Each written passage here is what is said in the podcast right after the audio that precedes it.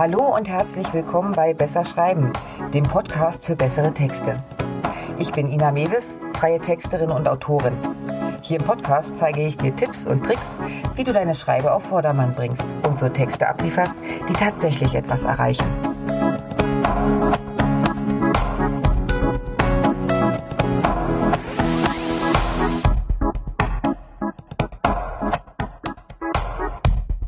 Dieses Mal habe ich mich etwas schwerer getan mit der Headline für den Podcast.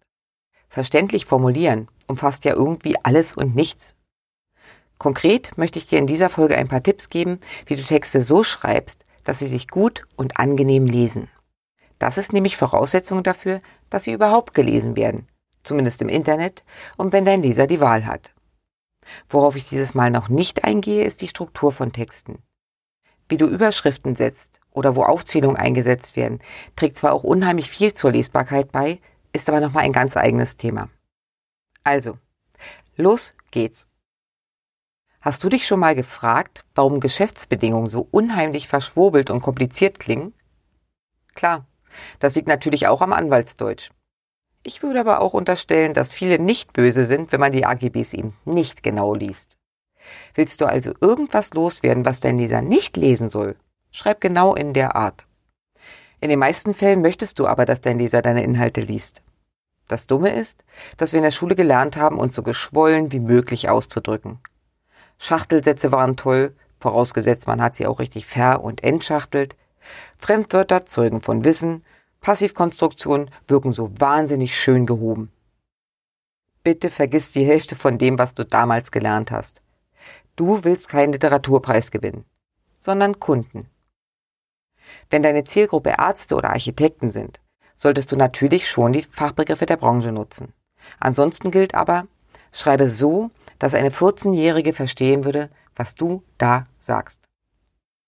Überlege bei Fremdwörtern, ob es nicht eine andere deutsche Schreibweise gibt. Der passive Wortschatz, also die Wörter, die wir verstehen, ist zwar deutlich höher als der aktive. Trotzdem solltest du nicht voraussetzen, dass dein Gegenüber etwas mit Facility Management anfangen kann. Wenn du ein Fremdwort oder eine Abkürzung öfter im Text nutzen musst und nicht sicher bist, ob jeder weiß, worum es geht, erkläre den Begriff gleich am Anfang einmal. Wie gesagt, denk an die 14-Jährige, sie soll dich verstehen. Das gleiche gilt für Anglizismen. Ich weiß, die sind gerade total gehypt und voll modern. Die meisten sind aber vor allem voll genervt davon, wenn ständig englische Begriffe genutzt werden, nur um stylisch rüberzukommen. Dazu kommt, dass wir Deutschen nicht per se gut in der englischen Sprache sind und gerne auch mal völlig falsch verstehen, was da eigentlich steht. Wenn du Gefahr läufst, zu viele Wortwiederholungen einzubauen, dann nutze Synonyme. Früher gab es dafür extra Wörterbücher. Heute kannst du es dir deutlich leichter machen. Es gibt diverse Tools im Internet, die dich dabei unterstützen. Voxicon ist eins davon, das ich auch gerne nutze. Da musst du nur die Seite aufrufen, gibst deinen Begriff ein und kriegst diverse Vorschläge ausgeworfen. Achte aber darauf, dass das Synonym wirklich ausdrückt, was du sagen willst und nicht zu veraltet oder weltfremd ist. Dann landest du nämlich wieder in dieser Fremdwortfalle. Variiere deine Satzlängen. Die lustigen SEO-Tools im Internet erklären jeden Satz über zwölf Wörtern als zu lang. Prinzipiell ist das auch richtig, kurze Sätze sind leichter verständlich. Trotzdem solltest du kurz und lang variieren. Gary Provost hat in seinem Buch A Hundred Ways to Improve Your Writing ein wundervoll anschauliches Beispiel gebracht, das ich dir wirklich nicht vorenthalten will. Dieser Satz hat fünf Wörter. Hier sind weitere fünf Wörter. Fünf Wortsätze sind nett, aber mehrere zusammen sind monoton. Hören Sie hin, was geschieht. Der Text wird langsam langweilig. Er klingt eintönig und leiernd, wie eine hängengebliebene Platte. Das Ohr braucht mehr Vielfalt. Und jetzt, Achtung! Ich variiere die Satzlänge und ich erzeuge Musik. Musik. Der Text singt.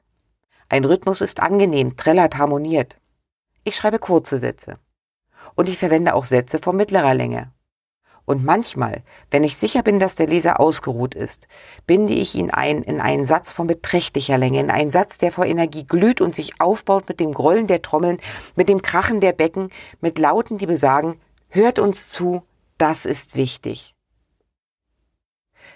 Du siehst, Unterschiedliche Satzdängen klingen einfach besser. Ein einfacher Trick, um zu sehen, ob ein Text funktioniert, ist, sich selbst den Text laut vorzulesen. Dort, wo du ins Stocken gerätst oder holperst, musst du überarbeiten. Da kommt dein Leser nämlich auch nicht mehr mit. Und da, wo es anfängt, leiernd oder eintönig zu werden, solltest du eben auch variieren. Schachtelsätze sind prinzipiell okay. Aber genauso wie du beim Schreiben aufpassen musst, dass du dich nicht verlierst, muss dein Leser sich anstrengen, um den Inhalt richtig aufzuschlüsseln. Wenn du, so wie ich, gerne schachtelst, achte besonders darauf. In den meisten Fällen kannst du auch mehrere eigenständige Sätze aus deinem Monstrum machen. So wird das Ganze dann etwas verständlicher.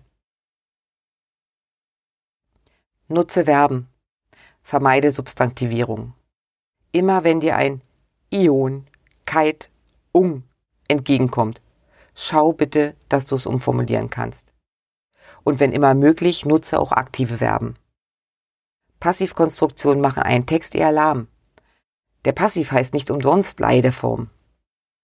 Aktive Verben treiben einen Text voran und lassen die Handelnden tatsächlich auch handeln. Den Passiv solltest du nur einsetzen, wenn du wirklich die Opferrolle betonen willst. Der Hund wurde von seinem Herrchen geschlagen. Statt das Herrchen schlug den Hund. Beim ersten Satz ist der Hund im Mittelpunkt. Beim zweiten das Herrchen. Prinzip verstanden? Blasetexte nicht zusätzlich auf. Adjektive und Adverbien sind nicht immer nötig. Spar sie dir, wenn sie nicht zwingend dazugehören. So wirkt ein Text vielleicht manchmal sachlicher, ist aber definitiv besser verständlich. Ich schreibe meistens erst einmal flott runter, schreibe auch viel, kürze dann aber gnadenlos ein. Und gut zehn Prozent meiner Texte fallen dabei weg.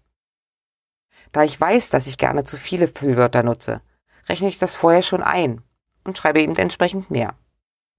Mit Füllwörtern sind alle Wörter gemeint, die es zum Verständnis des Textes nicht braucht. Klassiker sind hier tatsächlich, hier, wieder, genau genommen, eigentlich, nämlich. Und es gibt auch noch jede Menge mehr. Und ja, auch gerade Adverbien gehören dazu. Für Texte im Internet gibt es einige schöne Tools, die du nutzen kannst. Sie zeigen dir an, wo Sätze zu lang sind oder Passivkonstruktionen enthalten. Und sie weisen dich auch auf Füllwörter hin. Diesen Tools solltest du jetzt aber nicht blind vertrauen und gnadenlos alles ausmerzen, was sie dir anmarkern. Sieh es eher als Inspiration und als Hinweisgeber. Ein Punkt, der auch zur Verständlichkeit von Texten beiträgt, ist die Interpunktion. Wenn du regelmäßig schreiben musst, solltest du dich definitiv mit der deutschen Rechtschreibung beschäftigen. Ein paar ganz kleine kurze Grundregeln gebe ich dir hier aber gleich mit an die Hand. Wenn du eine Frage stellst, schreibe auch ein Fragezeichen dahinter. Ausrufezeichen? Sei bitte sparsam damit. Wenn du sie inflationär gebrauchst, wirkt dein Text, als würde er schreien. Komma und Punkt. Ich tendiere dazu, viel zu lange Sätze zu machen. Oft reicht es schon, anstelle eines Kommas einfach einen Punkt zu setzen. Natürlich muss ich dann den Rest des Satzes wieder anpassen.